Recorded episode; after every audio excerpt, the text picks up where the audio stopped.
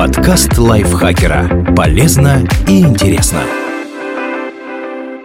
Всем привет! Вы слушаете подкаст лайфхакера. Короткие лекции о продуктивности, мотивации, отношениях, здоровье, в общем, обо всем, что сделает вашу жизнь легче, проще и интереснее. Меня зовут Ирина Рогава, и сегодня я расскажу вам, какая температура в комнате идеальна для сна.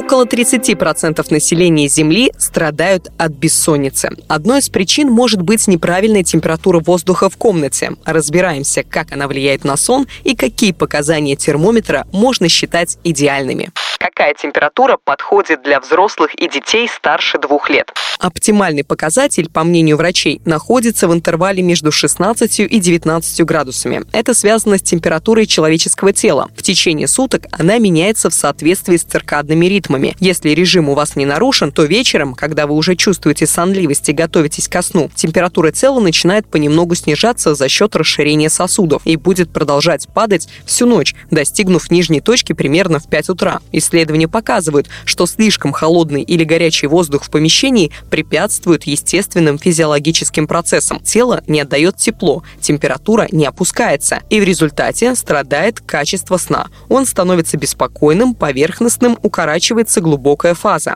Какая температура подходит для детей до двух лет? Система терморегуляции у детей в этом возрасте работает не так хорошо, как у взрослых. К тому же младенцев нельзя укрывать слишком тяжелыми и теплыми одеялами. Они могут закрыть дыхательные пути ребенка, и тот задохнется. Поэтому температура в комнате может быть на 1-2 градуса выше, чем у взрослых. Но в идеале все равно не должна превышать 20 градусов. Для маленьких детей важна не только температура воздуха, но и одежда. Она не должна быть слишком теплой. Перегрев повышает риск внезапной детской смерти. Достаточно хлопковой пижамы и спального конверта без рукавов и из натуральной дышащей ткани. Чтобы убедиться, что малышу не жарко, потрогайте его в области шеи и живота.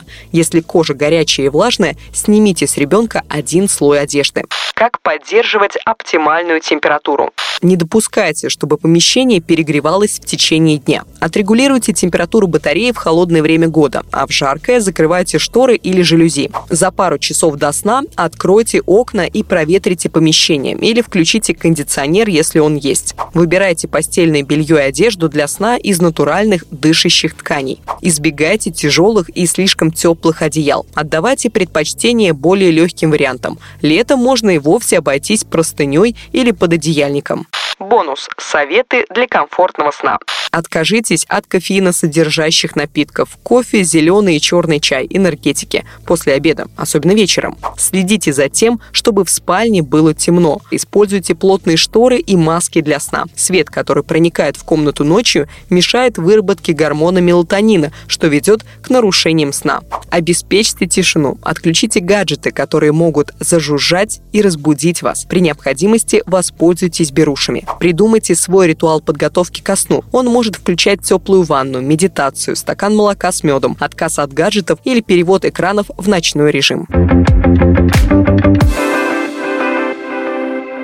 Спасибо большое, что слушали подкаст. Надеюсь, он был для вас полезен. Не забывайте подписываться на наш подкаст на всех платформах, ставить ему лайки и звездочки. Пока-пока.